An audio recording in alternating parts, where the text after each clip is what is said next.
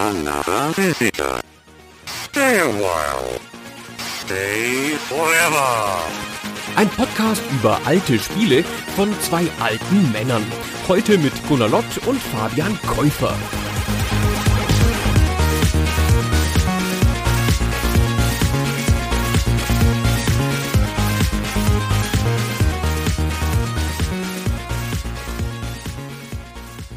Hallo Fabian. Hallo Gunnar. Du sag mal Fabian, wie kommt es eigentlich, dass wir über die Lost Vikings sprechen? Ich meine, ist denn Heroes of the Storm überhaupt schon so alt? Ja, das kommt jetzt so langsam ins Alter, aber das war für mich gar nicht der Anlass. Ich dachte, dass wir über Rock'n'Roll Racing heute sprechen, Gunnar, und da tauchen die ja auf. Ah, das stimmt. Ah, guter Punkt. Gut gekontert, Fabian. also die Lost Vikings sind in einer Reihe von anderen Spielen noch aufgetreten, aber wir sprechen heute auf keinen Fall über das Support-Team aus dem MOBA Heroes of the Storm und auch nicht über das Racing-Team aus Rock'n'Roll Racing, sondern wir sprechen über das Originalspiel The Lost Vikings von 1993 und zwar im Schwerpunkt über die Super Nintendo-Version. Hm. Das ist die erste Version des Spiels, die erschienen ist. Es ist so ein typisches Spiel, was in so eine Übergangsphase fällt, in mehrerlei Hinsicht, wie wir dann noch sehen werden, also auch was den Entwickler angeht. Es erschien zunächst für das Super Nintendo Anfang 1993 und im Abstand mehrerer Monate dann noch für das Sega Mega Drive, für den PC, für den Amiga, und viele, viele Jahre später auch nochmal für den Game Boy Advance in einer Version. Ich weiß hier noch, Gunnar, das ist so ein bisschen die Zeit, da ist bei mir natürlich auch der Amiga dann langsam eingemottet worden. Ich kenne das aber auf jeden Fall auch noch in der Version, die für den Amiga erschienen ist, weil die ist nicht signifikant schlechter gewesen oder so. Ein bisschen anders von der Technik her, vor allem was den Sound angeht. Aber es ist ein Spiel, was ich glaube ich auf jeden Fall auf beiden Plattformen gespielt habe damals, also Super Nintendo und Amiga. Ich habe das auf dem Super Nintendo, glaube ich, nicht gespielt, aber auf dem Amiga, 1993 war meine ausgehende Amiga-Zeit, der große Switch, der passiert ist von Gunnar ist ein fanatischer Amiga-Jünger zu, na gut, wenn es da Doom drauf gibt, dann muss ich wohl mal einen PC kaufen. das ist zufällig genau 1993 passiert. Und ich bin sicher, dass ich es auf dem PC nicht mehr angeguckt habe, weil auf dem PC war ich dann auf 3D-Spiele getuned schon zu der Zeit und Strategiespiele. Und aber auf dem Amiga habe ich es, glaube ich, nochmal gespielt. Die Amiga-Version, ich habe sie nicht nochmal gespielt, aber im Video angeschaut und da hat die ja gar kein Parallax-Scoring im Hintergrund. Da ist im ersten Level, wo du so Berge hast auf der Super Nintendo-Version, die habe ich jetzt schwerpunktmäßig nochmal gespielt für unser Gespräch, dann ist die schwarz im Hintergrund. Also natürlich sieht die ein bisschen schlechter aus. Das ist immer so dieser Vergleich, den du anstellen kannst zwischen den Spielen, die es für Super Nintendo und Amiga gab. Wirkt so ein bisschen farbarmer und vielleicht auch ein bisschen unbelebter. Und da fällt sicherlich auch dieser Punkt runter mit den Hintergrundebenen, die da scrollen oder vielleicht auch eben nicht scrollen am Amiga. Aber ja, ich glaube, das war trotzdem ein Spiel, was auch auf dem Amiga noch gut aussah und gut spielbar war. Ja, auf dem PC kam es irgendwie zu spät. Also nicht zu spät, es kam gleichzeitig, aber der PC war da schon in Richtung 3D unterwegs. Aber wurscht, jetzt lass uns doch mal drüber reden, was das überhaupt für ein Spiel ist und warum das überhaupt besprechenswert ist. Hm. Ich würde sagen, man kann es nicht ganz klar einem Genre zuordnen, weil es verschiedene Sachen ein wenig in sich vereint und für mich habe ich das definiert, das ist so ein Puzzle-Plattformer. Es ist ein 2D-Spiel mit drei spielbaren Charakteren, das sind die namensgebenden Lost Vikings. Die müssen sich durch bunte 2D-Levels bewegen. Da spielt zum einen Geschicklichkeit eine große Rolle, also typische motorische Skills, die man am Controller haben muss. Aber auch das Lösen von Rätseln nimmt eine ganz zentrale Rolle ein und man kann eigentlich in dem Spiel, um das schon mal vorwegzunehmen, fast keinen Schritt unternehmen, ohne sich zu überlegen, welche Auswirkungen hat das. Also man muss da immer auch seinen Kopf einsetzen, weil man nicht einfach durchläuft und springt und alles kaputt schlägt, sondern man eben sehr genau sich überlegen muss, was man eigentlich machen möchte mit den drei Figürchen. Mhm. Es ist ziemlich einzig in seinem Genre, weil so ein Puzzle-Plattform mit Charakterwechseln war damals neu und es ist auch nicht so, dass es das heute oft gäbe. Das fühlt sich frisch an, finde ich, und das fühlt sich einzigartig an. Es ist nicht so, dass man denkt, na ja, das ist jetzt hier ein schlechteres Mario oder sonst irgendwas. Das steht für sich, finde ich. Ja, es geht gar nicht in den Wettstreit mit den typischen Jump'n'Runs seiner Zeit, sondern es will von vornherein ein anderes Spiel sein. Es erklärt dir ja auch in den ersten Levels sehr konkret, was du so machen kannst mit den Figuren und sollst. Und dann kommst du schnell auf den Trichter, dass es sich eben sehr unterscheidet von den Spielen seiner Art. Schon allein darin, das Spiel hat ja deswegen drei Figuren, weil keine dieser Figuren für sich genommen vollständig ist. Es sind die Wikinger Erik, Baliok und Olaf jeder von ihnen hat verschiedene Fähigkeiten, die man eigentlich in so einem Spiel der damaligen Zeit von einem Charakter in sich vereint erwarten würde. Die drei haben aber eher Einzelbegabungen, die sie kombinieren müssen, um eben mit den Herausforderungen der Levels klarzukommen. Und das unterscheidet das Spiel natürlich grundsätzlich schon mal von typischen Spielen, wie du hast schon mal angesprochen, Super Mario oder eben auch Sonic. Das sind so typische Spiele, die um einen Helden herumgestrickt sind oder auch der Großteil der anderen Jump'n'Runs der damaligen Zeit. Diese drei Charaktere, die sind inselbegabt, sagen wir mal. Die können zum Beispiel nicht springen und schlagen, obwohl in dem Spiel gesprungen und geschlagen wird. Wir haben einen, der kann springen, das ist der Erik. Der ist schnell und kann weit springen und der kann sich in so eine Art Ball verwandeln und in so einer Rolle Wände einschlagen, weil er halt so schnell läuft, dass er dann, wenn er sich hinkugelt, durch eine Mauer rennt. Dann haben wir den Baleok, das ist der Bewaffnete, der Starke, der macht auch als seine Idol-Animationen immer mal so Arnold Schwarzenegger-Posen. Der hat ein Schwert für den Nahkampf und einen Bogen für den Fernkampf. Das heißt, der ist derjenige, der gerufen wird, wenn Gegner auftreten. Der Erik, der eben erwähnte, kann sich gegen Gegner nicht wehren. Und dann haben wir noch den Olaf. Und der Olaf ist so eine Art bewegbare Wand. Der hat einen Schild, den kann er so vor sich stellen und dann ist er sehr statisch, gedeckt, muss auch nichts für tun, das ist keine Abwehrbewegung oder so, der stellt sich einfach hin und dann ist dieser Teil des Levels blockiert. Und dann kann da ein Gegner nicht durch. In einer typischen Bewegung zieht sich dann der Baleok hinter den Olaf zurück und schießt einen Pfeil an dem vorbei, die können sich gegenseitig nicht treffen und erwischt dann die Gegner dahinter. Und der Olaf kann den Schild auch noch nach oben tun und dann erschafft er eine zusätzliche Sprungebene für den Erik oder er kann den Schild über sich halten und daran dann zu Boden segeln. Dann hat er einen bisschen veränderten Sprung, wenn er einen Abhang runterspringt. Also man sieht schon drei super unterschiedliche Charaktere. Eigentlich ist das was, was so ein Actionheld alles zusammen könnte, ne? Doppelsprung oder irgendwas, aber hier ist das verteilt auf drei Charaktere, die man einzeln anwählen muss. Und die, erstaunlicherweise, ein einzelnes Inventar haben. Ja, stimmt. Es hat jeder der drei ein Inventar, das vier Gegenstände fassen kann. Das sind häufig Lebensmittel, die man einsammeln kann und essen kann, um Energiepunkte wieder aufzufüllen, weil jeder von den dreien verfügt auch über drei individuelle Energiepunkte und wenn er die verloren hat, dann scheidet er permanent aus dem Spiel aus. Und welche Auswirkungen das hat und was das auch für den Spieler bedeutet, da gehen wir später nochmal drauf ein. Aber es gibt hier keine globalen Lösungen, also zum Beispiel für das Inventar oder eben die Lebensenergie, sondern jeder funktioniert, was das angeht, für sich und muss dementsprechend auch darauf achten, hat denn jeder an der richtigen Stelle, wo er ist, den richtigen Gegenstand bei sich, weil nicht jeder kann jeden Punkt erreichen, weil du sagtest eben schon mal, nur Erik kann springen und diese Schild über den Kopf halten Nummer bei Olaf hat auch die Funktion, dass er manchmal der Einzige ist, der in der Lage ist, einen Abgrund runterzuspringen und dann dorthin zu segeln zu irgendeinem Zielpunkt, wo die anderen nicht hin können, ohne Schaden zu nehmen oder zu sterben. Und dann muss man eben immer schauen, hat denn jeder auch den richtigen Gegenstand dabei? und hat jeder ausreichend Energie, um, und das ist das Hauptziel, in jedem der 37 Level des Spiels den Ausgang zu erreichen. Das Spiel hat immer eine ganz klare und stets identische Zielvorgabe. Es geht nie darum, sowas wie töte alle Gegner oder sammle 100 ein, sondern du startest an einem fest definierten Punkt, wo alle drei zusammen sind und dann müssen sie gemeinsam oder auch nacheinander, aber es müssen alle drei den Ausgang des Levels erreichen und die Levels sind auch nicht unbedingt linear aufgebaut, sondern das sind 2D-Levels, die sich in alle Richtungen ausdehnen können, also nach oben, unten, links, rechts. Auch da unterscheidet sich das Spiel sehr von typischen Jump'n'Runs, die häufig eher auf so eine lineare Struktur setzen mit einer klaren Richtungsvorgabe. Hier musst du immer erstmal rausfinden, wo ist eigentlich das Ziel? Und dann ist die zweite Aufgabe, wie kriege ich dann alle Wikinger durch die Kombination ihrer Fähigkeiten zu diesem Ziel hin? Ganz richtig. Also es ist ein ganz interessantes Gameplay dadurch, weil über weite Strecken machen die Charaktere ganz unterschiedliche Sachen und gehen auch an ganz unterschiedliche Punkte des Levels, schon weil ja nicht jeder überall hin kann. Typischerweise, um mal ein Beispiel zu sagen, den springenden Erik, den schickt man oft aus, um Gegenstände zu holen, die durch Sprünge erreichbar sind. Zum Beispiel in dieser prähistorischen Welt, wo es Bäume gibt und wo man hochspringen kann. Die zweite Welt ist das, glaube ich, nach dem Raumschiff.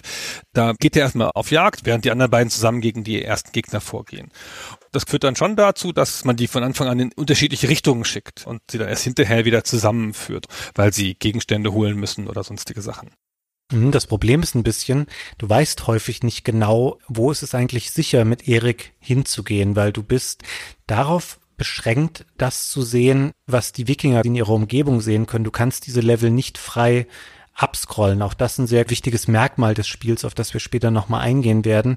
Das führt für mich ein bisschen dazu, ich bin natürlich immer erst mit Olaf vorgelaufen, solange wie es halt irgendwie geht, weil du hast das ganz schön beschrieben, dass er so eine bewegbare Wand darstellt. Er ist halt immer geschützt, wenn er auf einen Gegner trifft und gerade wenn er auf Gegner trifft, die eben auch Waffen haben und schießen können oder irgendwie aus der Ferne einem Wikinger schaden können, dann sehen Baliok und Erik schnell alt aus und deswegen tastet man sich immer so Schritt für Schritt erst mit Olaf voran, bleibt dann mit seinem Schild nach vorne positioniert irgendwo stehen, damit man weiß, okay, hier ist quasi ein Blocker jetzt positioniert und dann holt man die anderen beiden nach und dann, wo man weiß, okay, da muss jetzt ein Gegner ausgeschaltet werden, dann kommt Baliok ran oder wenn man sieht, hier müsste jetzt mal jemand hochspringen, um was einzusammeln, dann kommt eben Erik zum Zug. Das ist insofern ganz nett, weil das natürlich nur drei Charaktere sind, die man gut auswendig behalten kann. Also man kommt nicht in so eine Notlage, wo man denkt, wer war nochmal der mit dem Schwert oder so, sondern das ist relativ easy, schnell gelernt. Das sind ja nur drei Stück und jeder hat halt zwei Fähigkeiten und die kann man sich ganz gut merken und man braucht wirklich alle dieser Fähigkeiten die ganze Zeit. Es gibt kein Level, wo man dann plötzlich nur mit einem vorgeht und die anderen beiden sind sinnlos, sondern das Spiel versucht schon, die Fähigkeiten von allen einzusetzen mit ein paar leichten Ausnahmen in den späteren Levels, da kommen wir vielleicht noch zu. Aber ich würde ganz gern mal zum Anfang zurück, weil ich habe jetzt schon lässig erwähnt, dass es in die Steinzeit geht, im prähistorischen Level. Und vor allen Dingen habe ich mich voll verplappert und habe erwähnt, dass es da ein Raumschiff gibt. Und ein Raumschiff würde man ja jetzt nicht erwarten in einem Wikinger-Spiel. Da müssen wir vielleicht noch mal kurz erklären, was dieses Raumschiff da zu suchen hat.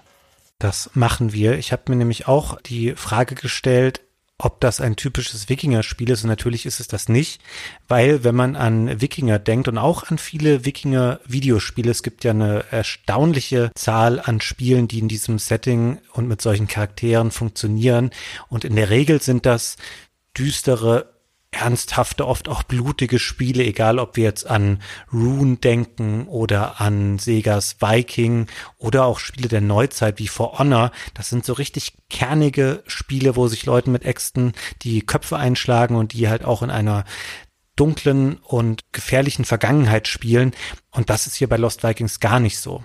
Das Spiel ist ein Spiel, was in einem Comic-Setting angesiedelt ist und die drei Wikinger kommen auf dieses Raumschiff, weil sie aus ihrem Dörfchen, wo sie mit ihren Familien wohnen, entführt werden durch ein Alien. Das Alien heißt Tomator, was ich einen hervorragenden Namen finde. Und dieser Name setzt auch gleich schön den Ton für das ganze Spiel, weil es ein betont lustiges Spiel auch sein will. Und im Intro wird das ganz hübsch gezeigt, wie sie da noch zu Hause bei ihren Frauen und Kindern stehen und ihrem Tagewerk nachgehen, was aus Jagen und Schlafen und vermutlich Bier trinken besteht. Und dann werden sie eines Nachts von Tomator mit so einer Art Traktorstrahl aus ihren Hütten gebeamt und an Bord des Raumschiffs gebracht, weil das ist tatsächlich der Hintergrund. Sie sollen in so eine Art intergalaktischen Zoo eingegliedert werden, wo Tomato sich Lebewesen aus allen Ecken und Winkeln des Universums sammeln, um die dort auszustellen. Und so gelangen sie eben auf dieses Raumschiff, das aber nur so einen Rahmen bildet für das Spiel. Also im Raumschiff spielen die ersten paar der 37 Level und auch wieder die letzten. Und dazwischen, ohne dass das Spiel dann nochmal darauf eingeht, wie das eigentlich funktioniert oder warum, kommt man durch solche Zeitstrudel oder Zeit- und Raumstrudel an ganz viele verschiedene andere Orte, also zum Beispiel, du hast es eben schon mal angesprochen, so eine prähistorische Steinzeit, man kommt ins alte Ägypten, man landet in so einer Art wacky World, so ist der englische Ausdruck, mir ist auch wirklich kein gutes deutsches Pendant dafür eingefallen, das ist so ein bisschen so eine zirkusartige Welt, in der man da unterwegs ist. Also man wird da so von hier nach da geschickt, ohne dass sich das Spiel groß darum kümmert, ob das jetzt zu einem typischen Wikinger-Spiel passt, weil das meiste von dem Spiel passt tatsächlich gar nicht dazu, was man mit Wikingern assoziieren würde. Ja, es ist ein bisschen komisch, weil es fängt ja erklärt an. Ja, okay, hier ist ein Raumschiff, aber wir erklären dir wieso. Und dann bist du in dieser Steinzeitwelt und da sieht es ja relativ normal aus. Dann denkst du dir, na ja, hier sind Wälder und alles Mögliche. Und dann Ägypten und dann, okay, ich verstehe, wir gehen jetzt durch die menschlichen Zeitalter. Ja, ist ja klar. Und dann kommt aber die Fabrik und dann kommt die Wacky World. Und da fliegst du ja. dann mit Luftballons rum oder mit einer Luftpumpe pumpst du deine Wikinger auf und dann werden die so dick Luft gefüllt und schweben rum und sowas. Mhm. Und dann wird es sehr wild und auch wirklich ein ganz anderes Spiel, finde ich, als am Anfang. Dann ist diese grundlegende Metapher von diesen Wikingern, die nach Hause wollen, irgendwie ganz schön verlassen, finde ich. Es ist interessant, dass du das ansprichst, der Level in der Steinzeit und der Ägypten-Level. Das ist wirklich so eine typische, okay, wir reisen durch die Menschheitsgeschichte Sache, die dann aufgegeben wird für diese Sachen wie die Wacky World und die Baustelle oder Fabrik oder was auch immer das darstellen soll. Vielleicht haben sie das nicht ganz geschafft. Vielleicht wollten sie ursprünglich mal, weiß ich nicht, ein Dutzend verschiedene Themenwelten machen und dann noch Ritter und Cowboys und was weiß ich noch mit einbauen. Und dann haben sie irgendwann gemerkt, ach, das schaffen wir gar nicht dann ist jetzt auch egal, dann bauen wir da jetzt halt eine bunte Zirkuswelt noch mit ein. Ja, oder es war ihnen zu langweilig und zu normal, wer weiß. Also dann führt dich das Spiel durch diese Welten und wird unterwegs immer wilder und irrer und verlässt seine grundlegende Normalität immer mehr. Und es ändert auf dem Weg dahin ein bisschen das Spielprinzip, weil das, was du beschrieben hast, dass das ein Puzzle-Plattformer ist, diesen Teil verlässt es stärker wieder im Laufe der Zeit. Weil am Anfang setzt es stark aufs Puzzeln. Du bewegst dich wirklich sehr langsam und guckst dir alles aus, wie wir das eben beschrieben haben, schickst die Leute an unterschiedliche Stellen des Levels.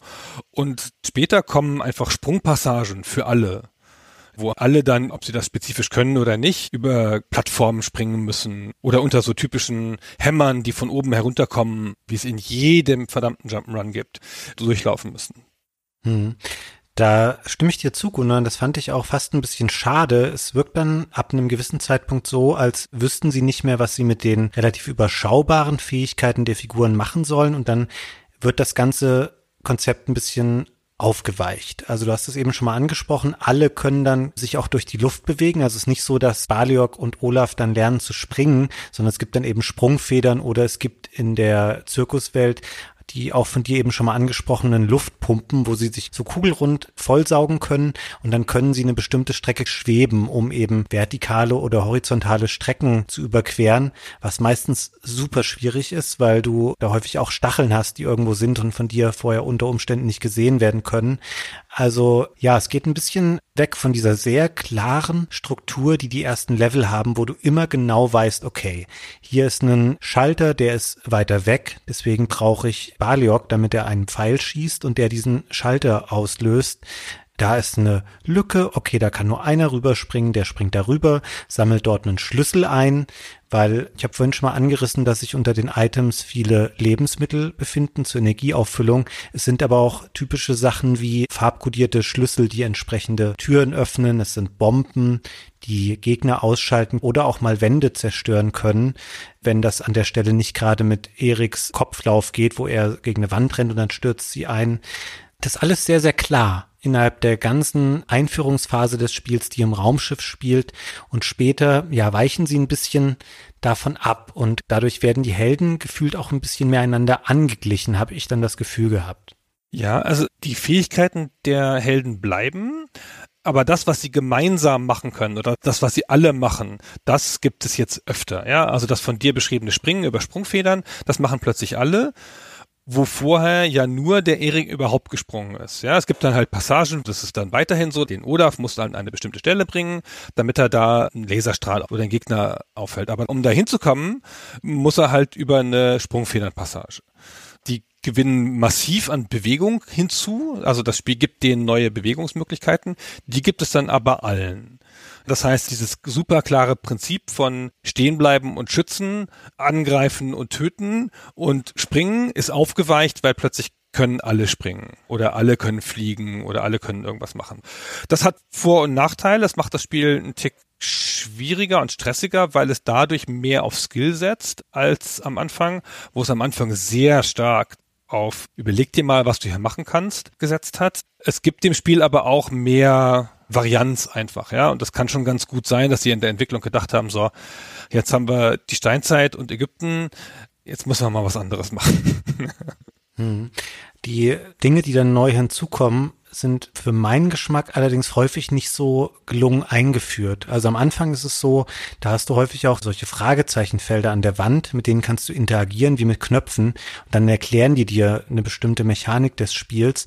Und ich hatte später das Gefühl, also vielleicht habe ich es auch irgendwie übersehen oder ich bin da nicht hingegangen, keine Ahnung, dass so Sachen wie diese Luftpumpen oder auch das Werkzeugset es gibt später so Items, die bilden ein Werkzeugset, mit dem man Maschinen reparieren muss. Das wird alles nicht so richtig nochmal erklärt, sondern das Spiel setzt dann voraus, dass du dich auf sehr viele neue Mechaniken und Umstände selbstständig einstellst, weil du eben idealerweise vorher schon verstanden hast, wie das Spiel funktioniert. Es wirft dann aber recht viel um und ich hatte das Gefühl, das Spiel verliert so ein bisschen dann die Führung des Spielers aus den Augen, weil es eben denkt, naja, das wird er jetzt auch schon irgendwie selber hinkriegen.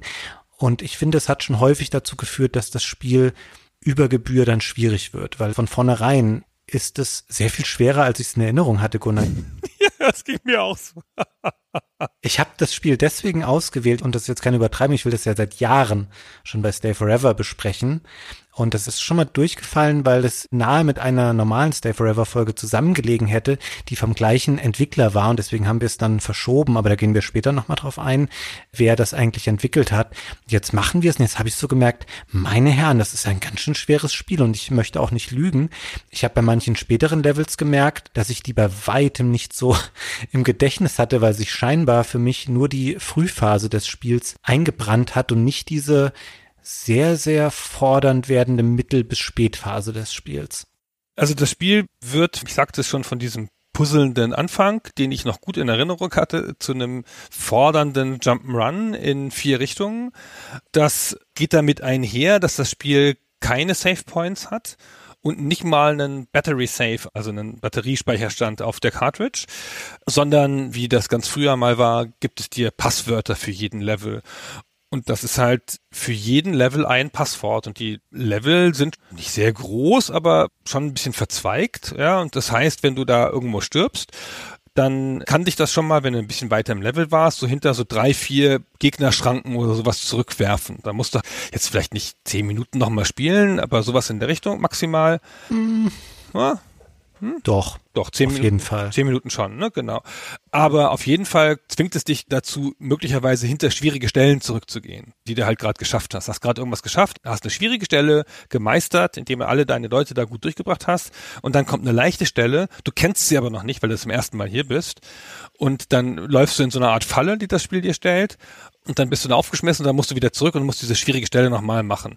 Das habe ich schon früher gehasst und das hasse ich auch heute noch und das ist mir in diesem Spiel ständig passiert und deswegen habe ich es auch als schwierig empfunden. Es gibt lauter so Szenen, wo sich deine Bewegung schnell ändert zum Beispiel schon relativ am Anfang in dem Raumschiff gibt es plötzlich so Stellen, die dich nach oben schweben lassen, wo die Schwerkraft aufgehoben ist.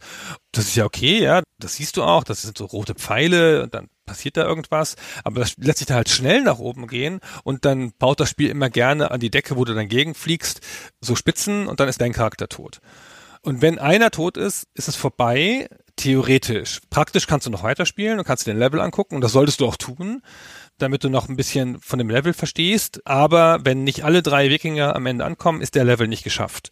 Das heißt, eigentlich kannst du an der Stelle auch auf Aufgeben drücken und nochmal anfangen. Oder du guckst nochmal ein bisschen rum mit deinen restlichen beiden Charakteren.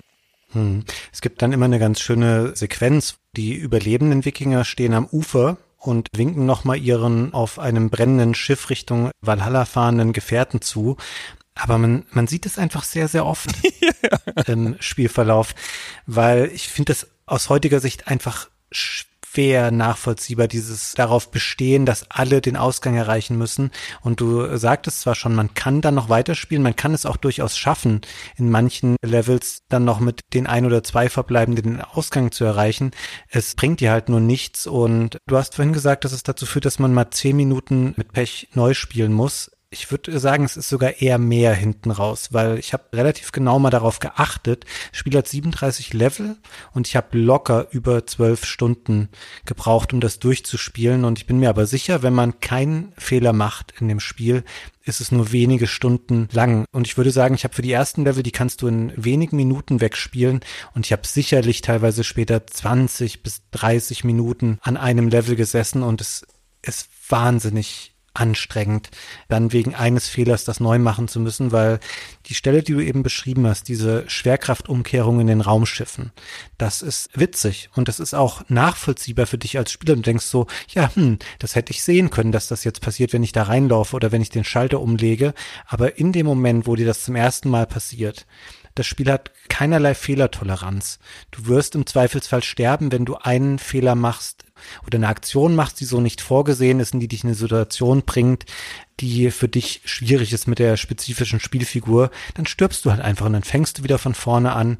Und es gibt sehr, sehr viele Passagen, die hintereinander dich in Stacheln befördern können, wo Gegner kommen, die dir unter Umständen gleich mehrere Energiepunkte rauben. Das gibt es auch. Und es gibt in Ägypten sogar diese Mumien, die sind ein bisschen eine Besonderheit. Im Grunde sind die Gegner vergleichbar in den verschiedenen Welten. Das sind nur optisch andere Darstellungen der gleichen Verhaltensweisen.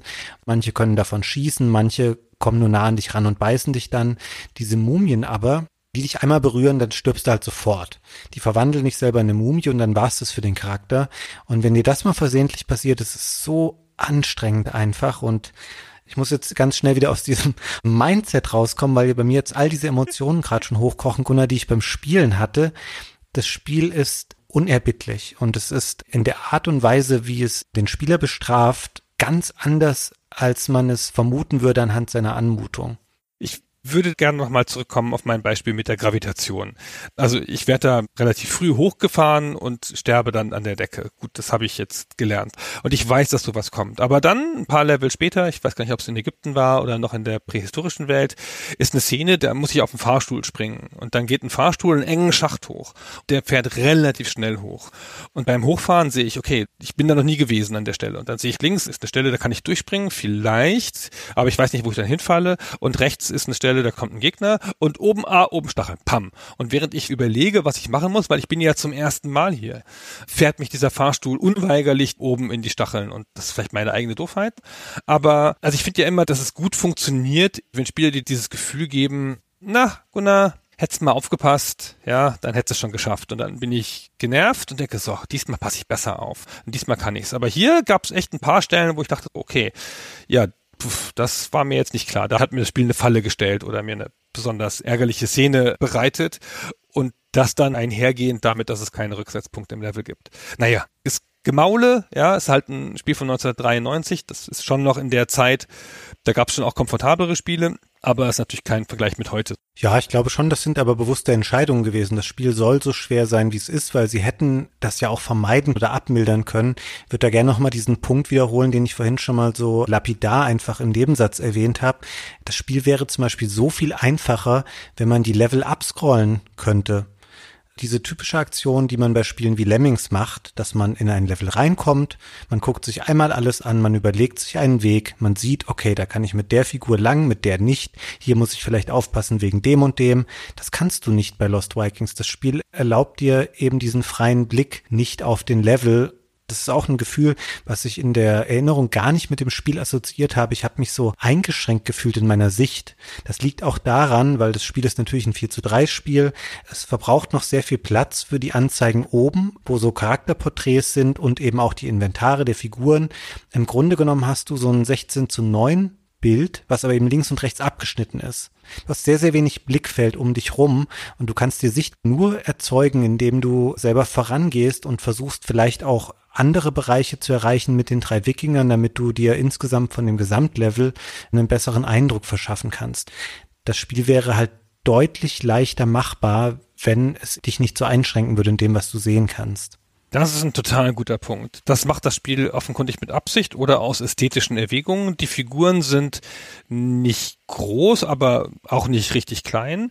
Wenn man so eine Figur auf dem Bildschirm sieht und würde den jetzt klonen und immer nebeneinander stellen, dann ist der Bildschirm sieben Wikinger breit und fünf oder sechs Wikinger hoch. Also es ist nicht so, dass da riesig Platz ist und das merkt man besonders vom Gefühl her daran, wenn man mit Baleok schießt und der Pfeil fliegt halt nicht so weit. Ja? Der fliegt halt logischerweise nur bis zum Rand. Theoretisch geht's ja noch weiter, aber wo der Pfeil dann hinfliegt, das wird nicht mehr gezeigt und du kannst auch keine Gegner erschießen, die hinter dem Bildschirmrand sind. Aber da fehlt mir was in der Sichtweite. Das stimmt schon. Und weil man halt die Umgebung gut lesen können muss, weil die Umgebung mit Fallen gespickt ist und man ja auch wissen muss, wo man jetzt diese Leute hinschickt, ist das ein bisschen schwierig mit dem kurzen Sichtfeld. Das stimmt. Und was du gerade schon mal angesprochen hast, dass du einen Pfeil verschießen kannst, aber du triffst dann nichts, was vielleicht links und rechts vom Bildschirmrand liegt. Das ist auch so eine etwas seltsame Eigenheit des Spiels. Also du triffst da auch deswegen nicht, weil das Spiel nicht stattfindet. Außerhalb dessen, was du sehen kannst, ist es so, als wäre alles eingefroren. Das ist mir auch relativ früh beim Wiederspielen eingefallen, wenn du zum Beispiel Erik oder Baliok mal irgendwo stehen lässt, wo ein Gegner auf sie zuläuft und du schaltest dann um zu einer der anderen Figuren, weil das Ganze funktioniert so, du steuerst ja immer nur eine Figur und kannst dann mit den Schultertasten des Controllers wechseln und die anderen bleiben dann einfach stehen. Und wenn du eben einen stehen lässt, wo er eigentlich gleich sterben würde, weil ein Gegner in ihn reinläuft und ihn angreift, wenn du das nicht mehr siehst, dann ist es auch nicht so, dann passiert es einfach nicht. Und das führt aber auch zu vielen kuriosen Situationen. Zum Beispiel, um bei dieser Pfeilgeschichte von dir zu bleiben, du musst manchmal später im Spiel die Wikinger so horizontal verteilen über den Level, dass sie in einer Linie stehen.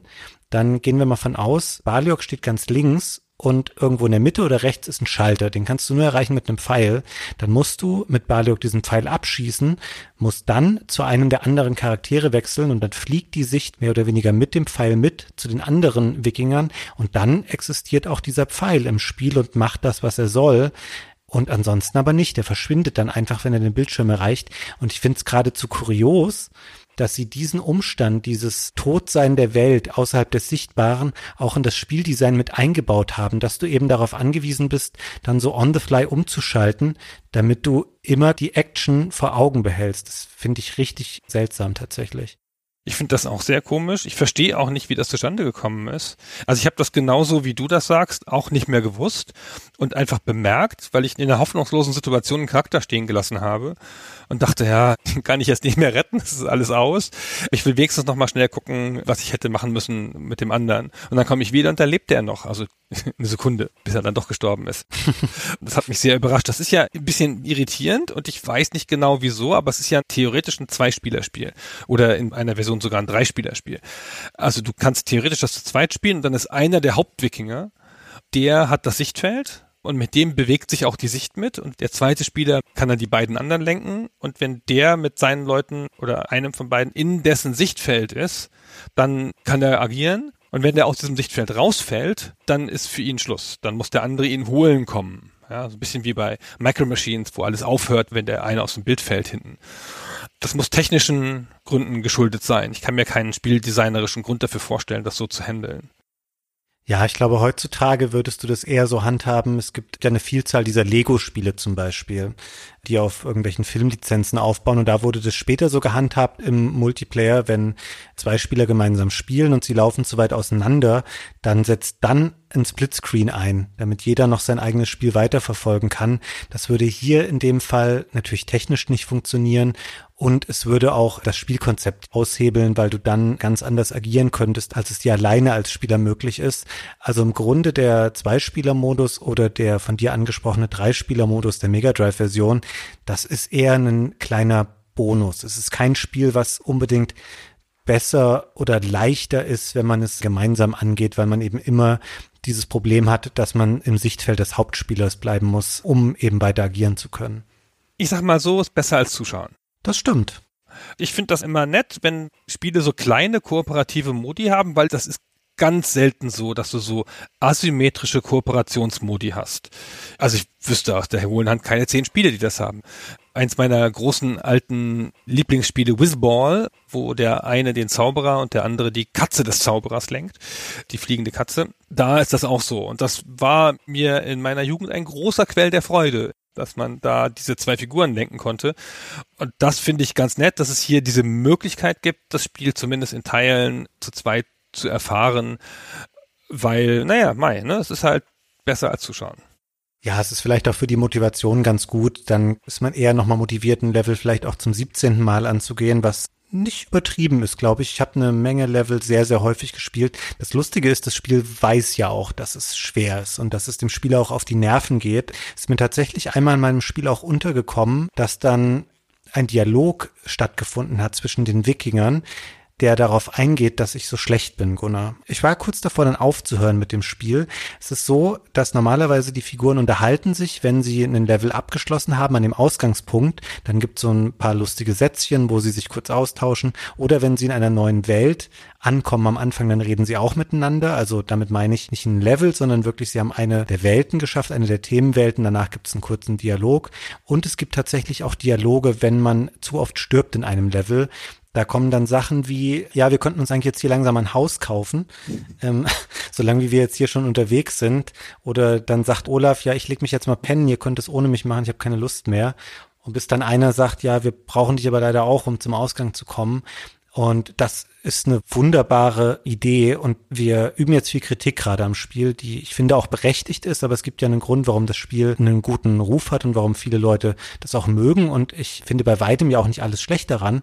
Was ich zum Beispiel sehr gut finde, ist eben der Humor des Spiels. Das ist sehr schön geschrieben, es nimmt sich null ernst und die Dialoge zwischen diesen Wikingern, die sind kurz, aber ich finde die immer lustig und da ist es auch gut, dass du eben nur drei Figuren hast, weil die alle so ein bisschen auch einen Charakter zugeschrieben bekommen haben. Also Olaf ist so ein bisschen natürlich der faule und ein bisschen behäbige Typ, während Baliok so sehr kernig und entschlossen ist und Erik liegt irgendwo dazwischen, aber alle haben auch so einen gewissen Sarkasmus an sich und einen eigenen Humor. Und das finde ich kommt hier sehr, sehr gut rüber in dem Spiel. Ja, der Look des Spiels trägt das ja auch. Das ist alles so comic-y. Die Figuren haben lustige Animationen. Denen fliegen die Haare hoch, wenn sie irgendwo runterfallen. Oder der Olaf, wenn er mit seinem Schild irgendwo lang fliegt, wo er so am Schild hängt wie an einem Drachenflieger, dann hat das so ein breites Grinsen vor lauter Glück, ja, weil das so toll ist, da rumzufliegen. Und dann haben sie lustige Idle-Animationen, wenn sie halt da rumstehen und auf dich warten, dass du wieder was machst. Das ist alles sehr nett. Der ganze Look des Spiels ist so pixelig charmant und sieht auch heute noch ganz okay aus. Das ganze Gefühl dieses Spiels ist schon sehr nett. Wie gesagt, ich glaube, dass die ersten Level ein Versprechen geben, dass die späteren Levels nicht so stark einlösen. Aber die grundlegende Vielfalt des Gameplays, die Idee, die dahinter steht und diese Aufteilung auf diese drei Charaktere, die alle ihre kleinen Charakterzüge haben, das macht das schon zu einem guten Spiel für die Zeit. Mhm. Und ich finde auch in der Anlage des Spiels grundsätzlich wurde sehr viel richtig gemacht. Zum Beispiel, wie eben die Fähigkeiten auf die Figuren verteilt sind. Selbst jetzt nach dem kompletten nochmal durchspielen, würde es mir schwerfallen zu sagen, wer jetzt so mein Favorite ist. Das changiert vielleicht während des Spielens immer mal so ein bisschen, je nachdem, wen man gerade häufiger braucht. Aber jeder von denen ist mit einem nachvollziehbaren und für sich genommen guten Set an Fähigkeiten ausgestattet. Also weil klar, manchmal denkst du, okay, natürlich ist der, der am schnellsten ist und springen kann, der coolste von denen und der, der mir am meisten hilft im Spiel. Aber dann ist der natürlich auch nichts wert, wenn Gegner kommen. Aber ohne Olaf mit seinem Schild wären die anderen auch wieder nix, weil sie sich nicht verteidigen können, wenn ein Gegner ihnen auf die Pelle rückt. Also das ist für mich immer so ein bisschen hin und her gegangen. Aber all diese Figuren haben ganz klar ihre Berechtigung und funktionieren als das, was sie angelegt sind. Es gibt ja gar keinen Zweifel, dass Olaf die beste Figur ist. Ah, er kann halt weder springen noch angreifen. Dem gehen halt beide Hauptfähigkeiten von so Charakteren ab, ne? Ja, aber dafür hat er halt eine Fähigkeit, die sonst niemand hat. Und die anderen beiden haben ja so typische Fähigkeiten. Der eine kann schlagen, na sowas. Ja, und der andere kann springen, oh, das haben wir noch nie gesehen. Aber die bewegliche Wand, das ist mal eine coole Fähigkeit. Dann kombiniert er das, dann denkt man so, das ist ja so ein stumpfer Typ, weißt du, stellt sich dahin mit seinem Mann zu und Schild und mehr kann er nicht. Aber er kann ja auch noch quasi fliegen mit seinem Schild, das ist so toll. Ja, das stimmt schon. Die drei sind auf jeden Fall cool. Ich würde hier auch sagen, wenn man es vergleicht zum Beispiel mit einem Spiel, das ein ganz klares Vorbild ist, dann profitiert es natürlich auch davon, dass es eben weniger Charaktere benutzt und das Spiel, worauf ich hinaus will, wo du eher eine Vielzahl an non individuellen Figürchen hast, denen du erst ihre Rollen zuweist, das ist natürlich Lemmings. Das Spiel ist in der Anlage schon nicht so unähnlich, wobei ich sagen würde, dass Lemmings natürlich eher ein klassisches Puzzlespiel ist, wo es nicht darauf ankommt, Schwerter zu schwingen und irgendwo rüber zu springen. Aber natürlich ist Lemmings eine ganz klare Inspiration, von der aus sie losentwickelt haben. und dann überlegt haben, okay, wie können wir das ein bisschen mit mehr Personality ausstatten. Und es ist tatsächlich auch so überliefert, dass sie am Anfang viel mehr Wikinger im Spiel hatten. Das waren nicht drei Figuren, von denen jeder irgendwie eine Handvoll Fähigkeiten hatte oder auch nur zwei oder drei, sondern es gab viel mehr. Und das wurde nach und nach dann so runtergedampft. Und daraus ist ein Spiel entstanden, was sich schon klar von Lemmings abhebt. Ich finde, man sieht aber an allen Ecken und Enden, wenn man sich das heute anschaut, dass das auf dem Lemmings aufbaut. Ja, das ist sicherlich das Vorbild. Das haben sie ja auch gesagt. Aber ich finde, du bist ja gegenüber diesen Lemmings als Spieler so eine Art allmächtiger Herrscher. Du greifst in diese Welt ein mit deiner Maus und kannst diesen Lemmings Sachen zuweisen und diese Geschicke bestimmen. Und hier bist du diese drei Charaktere. Es gibt nicht noch dich, den Spieler da draußen sozusagen, der die Allmacht hat, sondern du bist dann halt jeweils der Charakter und dies ist halt ein Konsolenspiel und das merkt man dem auch an, dass es sehr klar auf die Bewegung dieser drei Charaktere getuned ist. Es hat nicht diesen abstrakten Kontrolllevel wie Lemmings das hat. Es ist super auf den Controller gemappt, was man auch merkt, das arbeitet mit sechs Controller-Tasten. Jeder hat zwei Fähigkeiten und dann kannst du noch das Inventar bedienen und dann kannst du noch zwischen den Charakteren hin und her schalten. Also es nutzt die vier Tasten des Nintendo Gamepads, die normalen Tasten und die beiden Schultertasten. Es gab dann ja sofort danach, wir haben es schon angedeutet, eine Amiga-Version eine PC-Version und die haben das schön auf Tasten gemappt, logischerweise, weil es das ja nicht gab. Und das ist sehr viel mühsamer zu spielen. Das merkt man schon. Also ich finde schon, dass es sich da sehr gefunden hat in seiner Adaption dieses Vorbilds. Du sprichst da natürlich jetzt für dich, Gunnar. Also für mich ist Lemmings ein Konsolenspiel tatsächlich. Ich habe das primär auf dem Super Nintendo gespielt damals und auch schön mit dem Controller. Aber du hast natürlich recht, es gibt nicht diese Identifikation mit den Figuren. Du bist nicht die einzelnen Lemminge, sondern das sind klar Figuren, denen du Befehle erteilst. Jetzt sind wir natürlich schon eine gute Dreiviertelstunde lang, Gunnar, darum rumlaviert, wer das Spiel eigentlich gemacht hat. Wir haben das grob schon anklingen lassen, ohne da jetzt schon ins Detail zu gehen, woher es stammt.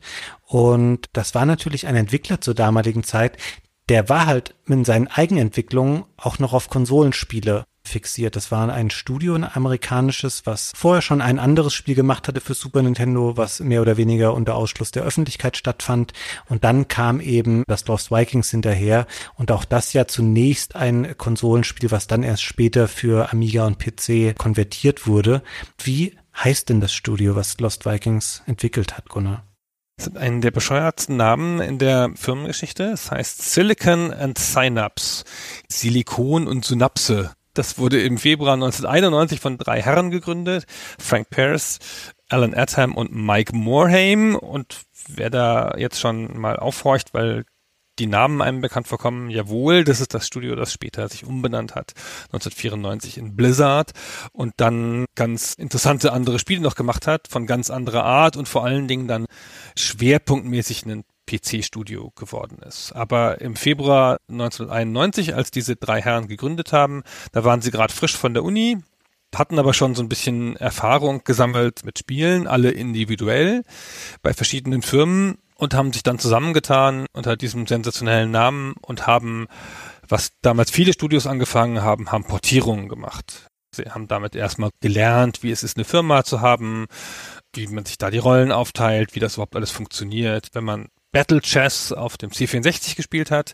Das war eins der frühen Werke von Silicon and Synapse.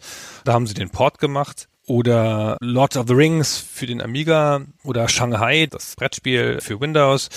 Da haben sie so Portierungen gemacht einfach. Und dann haben sie ihr erstes Spiel für Super Nintendo gemacht und das war RPM Racing, ein Remake des Racing Destruction Set mit dem, was sie da gelernt haben, haben sie dann zwei originäre Spiele für Super Nintendo gemacht. Das waren ihre beiden ersten eigenen Spiele. Das eine war Rock'n'Roll Racing, ein wilder Fun Racer, Kart Racer im weitesten Sinne. Auch nicht das Überspiel, aber halt schon ein ganz lustiges Spiel. Das ist ein Hammerspiel, Gunnar. Echt? Das kann ich auf keinen Fall hier so stehen lassen. Echt? Ich habe da ganz mittelmäßige Erinnerung dran nur noch den Soundtrack. Es hatte so lizenzierte Rocksongs als Instrumental. Naja, das müssen wir vielleicht auch mal besprechen irgendwann. Dann kann ich nochmal reinspielen und gucken, ob das wirklich ein Hammerspiel war, Fabian. Ob das wirklich ein Hammerspiel war. Und dann etwa gleichzeitig kamen noch Lost Vikings. Silicon and Synapse war eine meiner Lieblingsfirmen damals. Nein, wirklich? Doch. Ja, ich fand Lost Vikings sensationell. Ich habe Rock'n'Roll Racing geliebt. Das ist ein fantastisches isometrisches Rennspiel. Im Grunde ist es sehr ähnlich dem RPM Racing, aber das war noch so sehr bieder irgendwie und hatte nichts Besonderes, aber in seinem Look war es dem sehr ähnlich. Dieses Science-Fiction-Setting, dann die Rock-Tracks dazu, die sie da drin hatten. Ich habe das gefeiert es nimmt ja dann so eine interessante Wendung mit dieser Firma. Du sagtest ja schon, die wurden dann gar nicht so lange darauf, ich glaube 1994 zu Blizzard umfirmiert. Die hatten inzwischen dann noch diverse andere Namen, die immer nur kurze Zeit kleben geblieben sind, sowas wie Ogre Studios oder Chaos Studios die sie dann alle nicht behalten haben, bevor sie dann bei Blizzard gelandet sind. Und dann haben sie ja, bevor sie zur Warcraft-Schmiede wurden, auch noch ein Spiel namens Blackthorn gemacht. Auch finde ich ein Klassiker für mich. Das war so ein Cinematic Platformer, so ein bisschen wie Prince of Persia mit einem Typen mit einer Shotgun. Und ich fand all diese Spiele total toll, Gunnar. Blackthorn ist ein super Spiel. Also auch cooler Look, sah super aus, fand ich für so ein 2D-Spiel damals. Also schon ein bisschen spät für so 2D-Spiele auf dem PC, aber das sah cool aus, hatte auch coolen Sound, wenn ich mich recht entsinne, oder coole Musik jedenfalls. Ja, ja. Also die haben dann schon ihre Sachen gemacht, aber sie sind auch aufmerksame Beobachter ihrer eigenen Industrie gewesen und 1992 hat ja Westwood Dune 2 rausgebracht. Und dann haben sie darauf einen Take gemacht und haben dann ja kurz danach noch 94 Warcraft 1 rausgebracht, also im weitesten Sinne ein Klon von Dune 2, aber mit ganz eigenen originellen Ideen und einem originellen Look das war dann die Grundlage ihres Mega-Erfolgs. Also Lost Vikings war auch schon ein Erfolg, wenn ich das recht in Erinnerung habe, aber dann fing es halt an, mega zu werden für sie. Und dann haben sie da voll investiert und der Rest ist ja Geschichte. Dann haben sie noch das Studio gekauft, das Diablo rausgebracht hat und Interessanterweise ist es immer eine Firma gewesen, die immer wieder verkauft wurde und die schon seit ganz frühen Jahren nicht mehr in der Hand ihrer Besitzer ist, aber die dann ja noch zu einem gigantischen Moloch geworden ist mit dem Anteil an Activision Blizzard, den sie heute noch haben. Das stimmt. Aus Super Stay Forever Sicht natürlich ein bisschen bedauerlich, dass sie für viele Jahre dann den Konsolenspielen abgeschworen haben. Also es hat sich ja dann wieder irgendwann gelegt. Es gibt ja Sachen wie Diablo 3 auch auf Konsole, aber die waren natürlich dann auf den PC abonniert und ich weiß auch noch, dass ich das damals recht schade fand. Und ja, es hat sich dann einfach komplett gewandelt. Das ist ein Riesenkonzern geworden. Zur Zeit der Entwicklung von Lost Vikings bei Silicon and Synapse, da sprechen wir von einer Firma, die hatte ungefähr 20 Angestellte. Also um den Morheim, Pierce und Atom herum ist dann noch ein gutes Dutzend anderer Leute. Viele davon interessanterweise auch langjährige Blizzard-Mitarbeiter, die zum Großteil heute noch da arbeiten. Und vielleicht nochmal als Verknüpfung zu Warcraft an der Stelle interessant. Wir haben vorhin mal angerissen, wie die Level in Lost Vikings strukturiert sind. Dass das solche 2D-Aufbauten sind, die sich in alle Richtungen bewegen und wenn man die jetzt mal herausgezoomt betrachten würde, dann ein rechteckiges Gesamtes ergeben würden, auf dem man alle Wege und Hindernisse und anderes drauf erkennen könnte. Und das Ganze ist entstanden durch 2D-Zeichnungen, die ein Mitarbeiter namens Joey Ray Hall gemacht hat. Dann haben sie ein Tool benutzt namens Cell Editor, was Mike Morheim geschrieben hatte. Und das wiederum, also das Tool, mit dem die Levels für Lost Vikings gebaut wurden, darauf aufbauend entstand später auch der Karteneditor für die Spiele wie Warcraft und Starcraft. Also die waren nicht doof. Die haben gewusst, ihre Sachen, die sie schon erreicht hatten und sich aufgebaut hatten, später auch clever zu verbauen. Und genauso ist hier auch schon, wir haben jetzt häufiger schon über den Comic-Stil gesprochen, der natürlich auch so ein bisschen was Überzeichnetes hat. Auch hier hat der Sam Didier von Blizzard, der da im Art Department eine leitende Funktion hat bis heute, mal gesagt, dass in Lost Vikings vieles schon angelegt war, was später den Stil von Blizzard-Spielen auch maßgeblich geprägt hat, nämlich, dass sie keine ganz trockene Fantasy- und Wikingerwelt machen wollten, sondern alles soll so ein bisschen überzeichnet sein und larger than life. Und das sieht man ja später auch in Warcraft dann, dass das nicht so das typische, sehr düstere und auf realistisch getrimmte ist, sondern alles ist da gerne auch mal ein bisschen bunt und die Hörner an den Helmen sind länger, als es bei normalen Wikingern oder mittelalterlichen Kämpfern vielleicht der Fall war. Also hier wurde schon viel Pionierarbeit geleistet für das, was Blizzard auch über Lost Vikings hinaus dann geprägt hat. Man könnte sogar sagen, eine der definierenderen Sachen bei Warcraft sind ja die grünen Orks, wie ich finde die sie ja famously geklaut haben bei Games Workshop. Aber hier gibt es auch schon fast einen grünen Ork in diesem Spiel, nämlich den Tomator, der Bösewicht, der galaktische Zoowärter, der hier die Wikinger einsammelt am Anfang, du hast es schon erzählt, der ist ja komischerweise nicht rot und rund, wie der Name nahelegen würde, sondern das ist ein großer grüner Ork. Sozusagen, also ist nicht ganz genau ein Ork, aber sieht schon sehr orkig aus. Mhm. Das Duell mit ihm übrigens am Spielende, also ohne dass wir jetzt hier was Signifikantes spoilern würden, das wiederum ganz interessant gebaut, weil es so ein über mehrere Level oder mehrere Abschnitte hinweg funktionierender Kampf ist, wo jeder der Wikinger nacheinander zum Einsatz kommt und nochmal seine Talente benutzen muss, um dem Tomato eben Schaden zuzufügen, bevor er am Ende dann über so eine Luftschleuse aus dem Raumschiff entsorgt wird das cool gemacht mit dem Malus, aber auch da habe ich gedacht, ich spinne Gunnar. Die letzten Level sind in ihrer zusammenhängenden Art so angelegt, dass wenn du da stirbst in Level 3 dieses finalen Abschnitts, dann fängst du wieder in dem ersten Level dieses Abschnitts an. Da habe ich wirklich lange dran gesessen und mich daran abgearbeitet, weil ich natürlich unbedingt das Ende auch sehen wollte. Also da wird dir nochmal sehr, sehr viel einfach abverlangt zum Ende hin. Das ist schiere Bosheit finde ich. Aber ich finde, eigentlich ist das ein cooler Endkampf, weil es nicht so ist wie so viele Endkämpfe, die dann sozusagen die Regel auf den Kopf stellen und dann ist es was ganz anderes und du bist in einer Art Arena, sondern das ist hier wirklich so eine Art Fortsetzung der Levelarchitektur nur gebaut für den Bosskampf. Und alle kommen nochmal, wie du eben schon gesagt hast, zum Tragen mit ihren typischen Fähigkeiten. Das ist jetzt nicht irgendwie ausgesetzt und das funktioniert ganz anders. Das ist ganz cool. Das ist so eine Mischung aus einem Level, den sie mit den normalen Mitteln schaffen müssen und einem Bossgegner mittendrin, der auch noch schießt natürlich, wie das Bossgegner so tun. Aber ich wollte noch mal ganz kurz zurück auf die Anlage des Looks und des Humors, die dieses Spiel schon hat, den wir später noch in Warcraft sehen. Es gibt ja auch bei Blizzard grundsätzlich, obwohl die Firma durch viele Irrungen und Wirrungen geht, eine große personelle Kontinuität. Also Atom bleibt nach der Gründung noch so 12, 13 Jahre und dann geht er, aber Pierce und Morhaime bleiben sehr lange bei der Firma. Bis fast jetzt ist Morhaime ja noch der Chef gewesen. Und auch die Leute, die hier mitgearbeitet haben, das Level Design, also du hast eben gesagt, der Jory Hall hat diese Zeichnung gemacht, aber gecredited im Level Design ist Ron Miller Senior, der dann Lead Designer wird bei Warcraft 2 und da in eine verantwortliche Rolle tritt. Tragisch, ja, der heißt Ron Miller oder Ronald Millar mit A, R hinten und im Handbuch ist er stumpf mit Miller geschrieben mit ER hinten. So, das wird ihn wahrscheinlich sein ganzes Leben geärgert haben.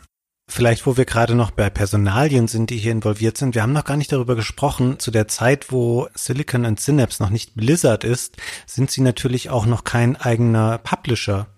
Das Spiel erschien wie auch ihre anderen Spiele über Interplay. Und bei den Credits ist mir aufgefallen, dass was ich tatsächlich auch nicht präsent hatte, bis wir jetzt diesen Podcast dazu machen wollten. Producer des Spiels war Brian Fargo, was ich auch cool finde. Und generell, es ist natürlich schon krass, wenn du siehst, die drei Hauptprogrammierer einfach, drei der berühmtesten Menschen später bei Blizzard, nämlich die Gründer und dann auch noch Brian Fargo als Producer mit an Bord. Das war schon eine echt starke Besetzung, die an diesem Spiel gearbeitet hat. Ja, es sind alles Leute da, die dann später noch groß geworden sind mit der jeweiligen Firma oder halt wie bei Brian Fargo anderswo. Das muss man schon sagen. Und der Morhaime und der Atom und der Pierce, die haben ja zu der Zeit noch sehr aktiv programmiert. Das ist ja schon gesagt, ja, der Morhaime für den Editor und so. Ich bin nicht so sicher über die Rolle von Brian Fargo, weil ich hatte ein bisschen den Eindruck, der kam ja von der Interplay-Seite als Publisher-Aufpasser hätte ich jetzt gedacht, ich bin nicht sicher, ob der eine aktive Rolle in diesem Spiel gespielt hat, weil es gab ja noch interne Producer, das hat Alan Atom und Alan Pavlish gemacht. Also oft ist es dann ja so, dass die internen Producer das Team organisieren und der externe Producer das Budget bewacht. nee, tut mir leid, das können wir hier nicht mehr machen, das muss weg. Aber es ist natürlich noch ein schöner Name, den man sich damit draufschreiben kann. Das wussten die natürlich damals nicht, was sie alle mal für einen Ruf sich erarbeiten würden. Aber wenn man eben die Credits liest, dann ist man da schon sehr beeindruckt davon, wer alles daran gearbeitet hat. Genau. Brian Fargo, falls das nicht bekannt ist, ist einer der Gründer von Interplay. Der hat die berühmten Artstage-Spiele gemacht oder das von mir sehr geliebte Wasteland und später dann noch mit seinem Unternehmen Exile Entertainment massenhaft andere Rollenspiele, zum Teil über Crowdfunding finanziert. Gunnar, sind wir schon dabei, weil es passt jetzt gerade ganz gut auch in die ganze Blizzard-Geschichte, dass wir mal ein paar Jahre weiterspringen zum zweiten Teil des Spiels? Ja, das können wir schon machen.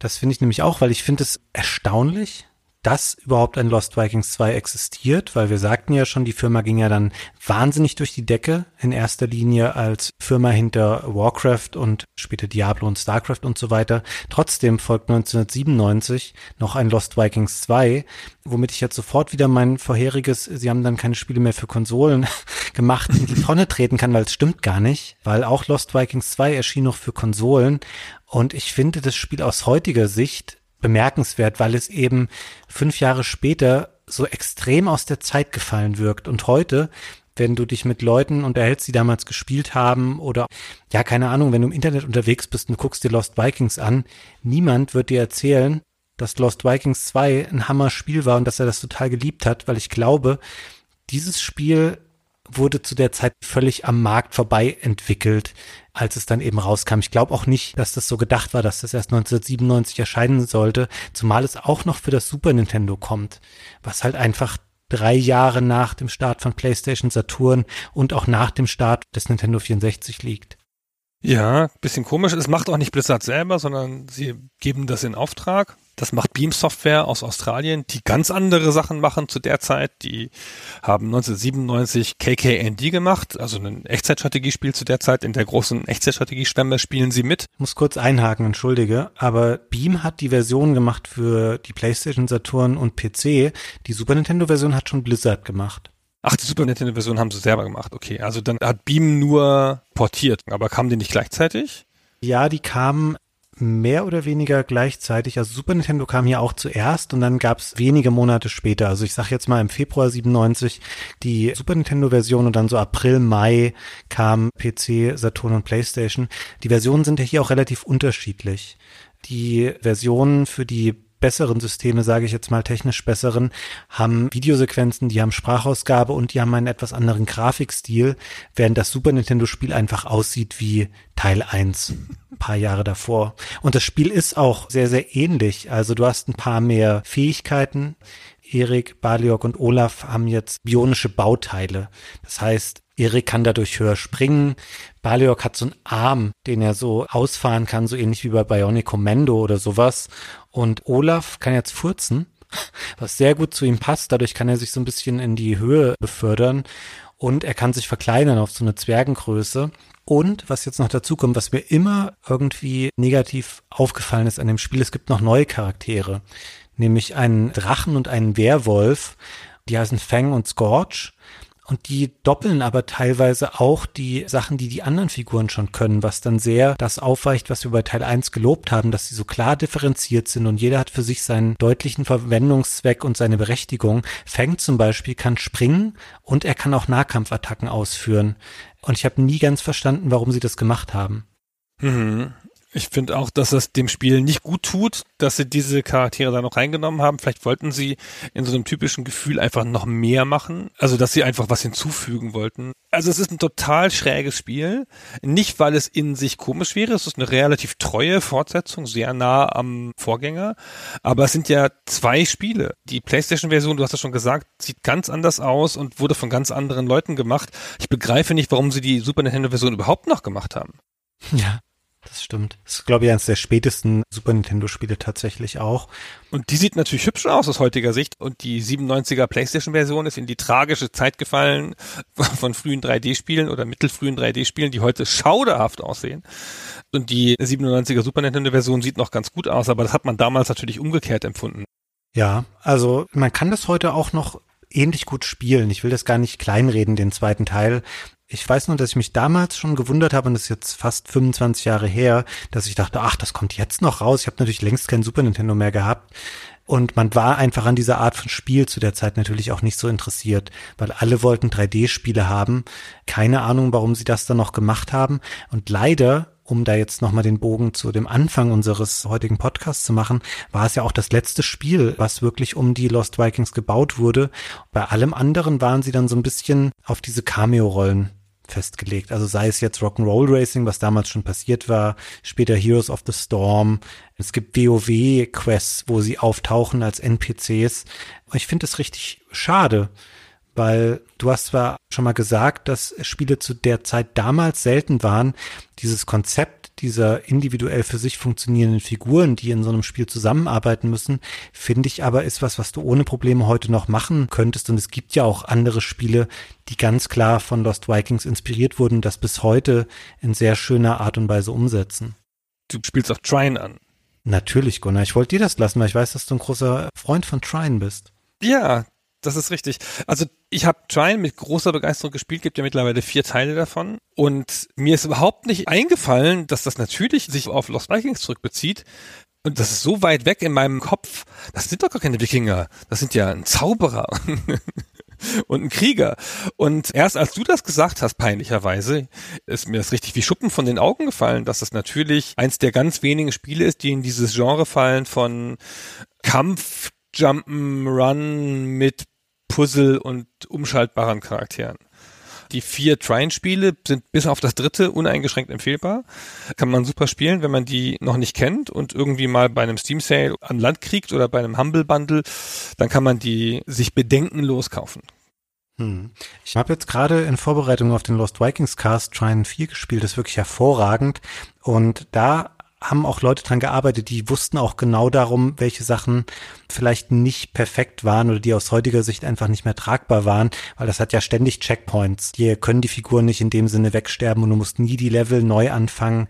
Das sind einfach die Sachen, die heute bei Lost Vikings nicht mehr so gut funktionieren und das Spiel ein bisschen anstrengend machen, wenn man es nochmal nachholen möchte. Generell finde ich es nach wie vor empfehlenswert, weil es eben was Besonderes gemacht hat, weil es sehr sympathisch wirkt, also in seiner Art, wie es aussieht, auch wie es sich anhört übrigens. Wir können ja nochmal jetzt von Lost Vikings inspirierten Spielen und vom Nachfolger zurückspringen zu Teil 1. Die Versionen sind alle ähnlich, die es gibt. Also da ist nicht die PC-Version weit vor der Super Nintendo-Version oder was auch immer. Aber du merkst so systemspezifisch ein paar Unterschiede. Das ist zum einen inhaltlich, die Mega Drive-Version hat fünf mehr Level und sie hat den Drei-Spieler-Modus und wie so häufig bei den Spielen der damaligen Zeit hört sie sich anders an. Wir können ja einmal einen Track aus dem, wie ich finde, ganz schönen Soundtrack des Spiels hören. Erstmal auf dem Super Nintendo.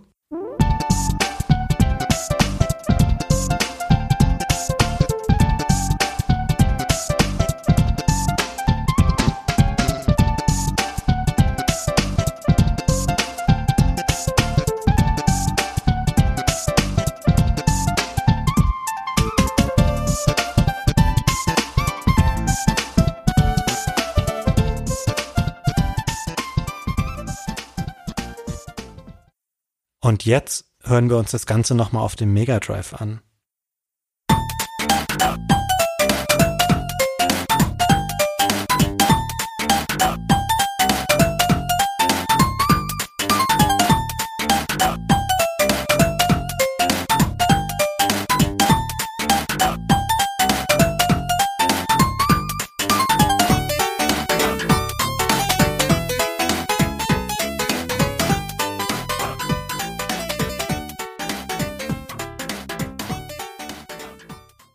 Finde hier, Gunnar, das steht stellvertretend für die Soundchips dieser beiden Konsolen, weil du hörst beim Super Nintendo sehr dieses warme, also das klingt jetzt negativer, als es gemeint ist, es ist nicht die allerhöchste Soundqualität, weil die Bitrate nicht so hoch ist. Und auf dem Mega Drive hast du diesen sehr typischen, ich nenne das immer elektronischen Sound, auch wenn das wahrscheinlich Quatsch ist in der Formulierung, aber dieses sehr maschinenhafte, weißt du, was ich meine, Gunnar? Mhm. Kalt ist das irgendwie. Ja, kalt klang jetzt wieder so negativ, aber da unterscheiden sich die Versionen tatsächlich ein bisschen. Wenn man möchte, kann man es auch auf dem Amiga spielen und man kann es auch, Gunnar, das haben wir sträflich unter den Tisch fallen lassen, auf dem Amiga CD32 spielen. ja, das ist ein bisschen komisch, weil es macht nicht so richtig Gebrauch von der Amiga 32 Hardware. Im Gegensatz zu allen anderen Spielen, die fürs CD32 erschienen sind. also es wirkt an der Stelle sehr wie ein bemühter Port. Das braucht man da nicht, fürchte ich. Aber die Gameboy-Version, die viel später erscheint, die 2003er-Version, die funktioniert ganz gut, finde ich. Ja, die ganzen Frühwerke, also auch Rock'n'Roll Racing und Blackthorn sind für den Game Boy Advance nochmal erschienen. Und übrigens, falls ihr die ganze Zeit jetzt schon denkt, wir würden das Spiel ja auch gerne mal selbst spielen, Blizzard hat das für den PC vor einigen Jahren mal kostenlos zum Download bereitgestellt. dass man sich die DOS-Version einfach runterladen und spielen kann. Ich konnte die jetzt nicht finden. Die ist nicht mehr da, glaube ich. Doch, ich habe dann in einem Forum einen Deep Link gefunden, der auch auf die Blizzard-Seite führt und darüber konnte ich es runterladen, aber du wirst so nicht mehr mit der Nase darauf gestoßen. Aber man kann das legal für 0 Euro sich gönnen und dann dieses ganz schöne Spiel nochmal nachholen. Ich wollte noch ein ganz kurzes Wort, weil ich eine Sache vergessen hatte zu sagen bei Trine.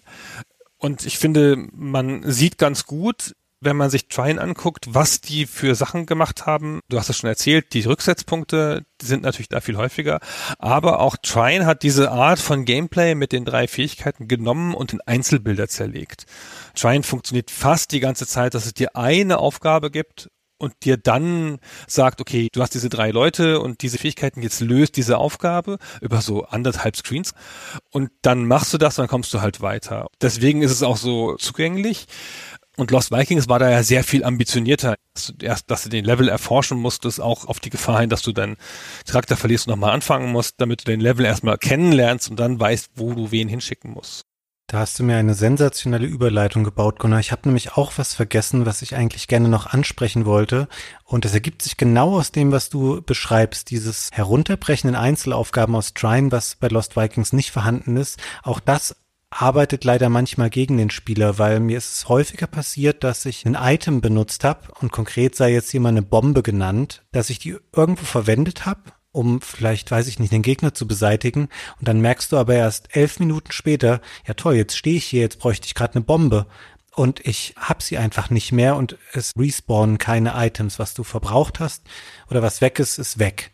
Ich muss komischerweise bei solchen Situationen spielen immer an Maniac Mansion denken, daran, dass man diesen Farbverdünner an der falschen Wand oder an der falschen Tür benutzen kann und dann ist der nicht mehr brauchbar, da wo du ihn eigentlich brauchst. Das ist das, was mir immer dann einfällt. Und das gibt es leider auch bei Lost Vikings, dass das Spiel das nicht unterbindet oder dich in Situationen laufen lässt, dass du längst den Level nicht mehr lösen kannst, aber du weißt es noch nicht.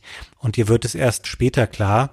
Es verschärft sich manchmal sogar noch dadurch, die Figuren sind dann vielleicht an verschiedenen Stellen des Levels, weil das ist normal. Auf dem Weg zum Ziel können nicht alle den gleichen Weg nehmen, sie müssen nur am gleichen Zielpunkt enden, dass dann jemand Falsches gerade den Gegenstand hat, den eigentlich jemand anderes bräuchte, dann kannst du das nicht einfach hin und her schieben, sondern die Figuren müssen sich physisch in der Nähe voneinander befinden. Dann kannst du das Inventar aufrufen und kannst sagen, Erik gibt den Schlüssel bitte an Olaf, weil der braucht den. Wenn die aber getrennt durch sieben Gegner und drei Abgründe voneinander stehen, ja, dann fängst du halt nochmal von vorne an.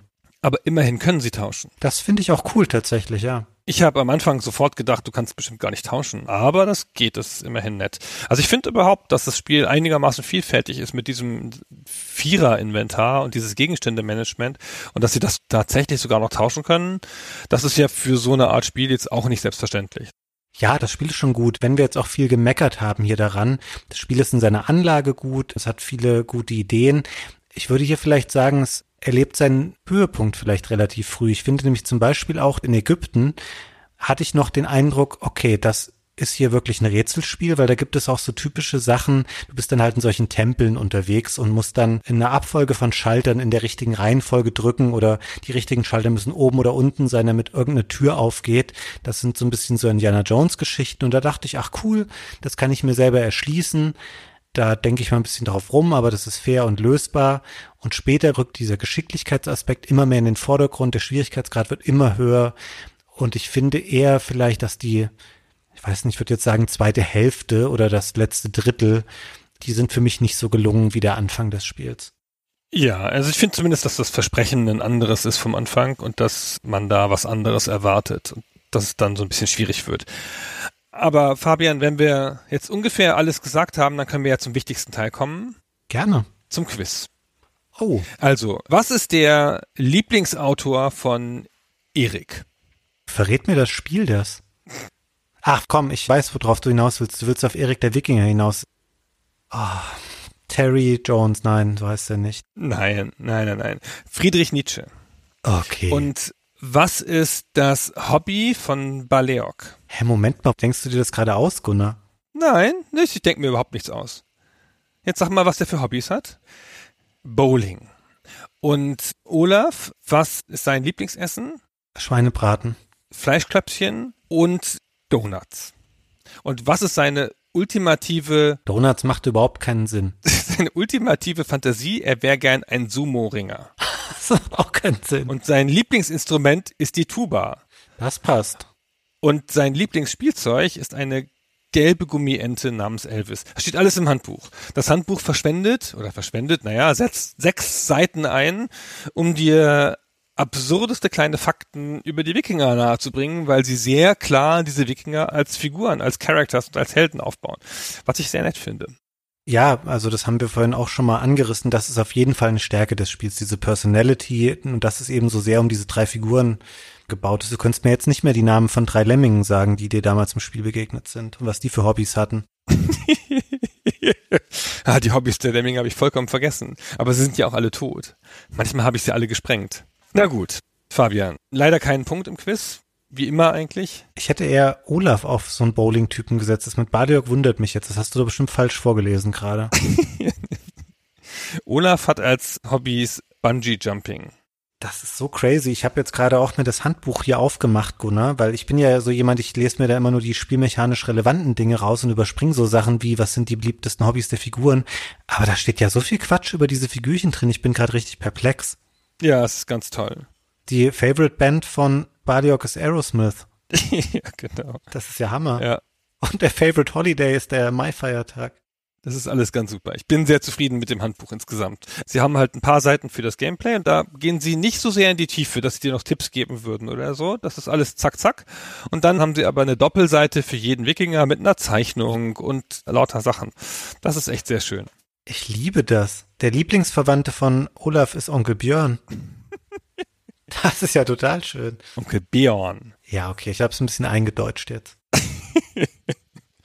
Fabian, ich glaube, wir sind schon beim Herumalbern. Dann lassen wir das mal hier, ehe wir uns noch am Kopf und Kragen reden und noch weitere Sachen aus dem Handbuch vorlesen. Vielen Dank, Fabian. Vielen Dank euch fürs Zuhören. Ja, vielen Dank auch von mir und bis zur nächsten Folge. Bis zum nächsten Mal. Tschüss. Ciao.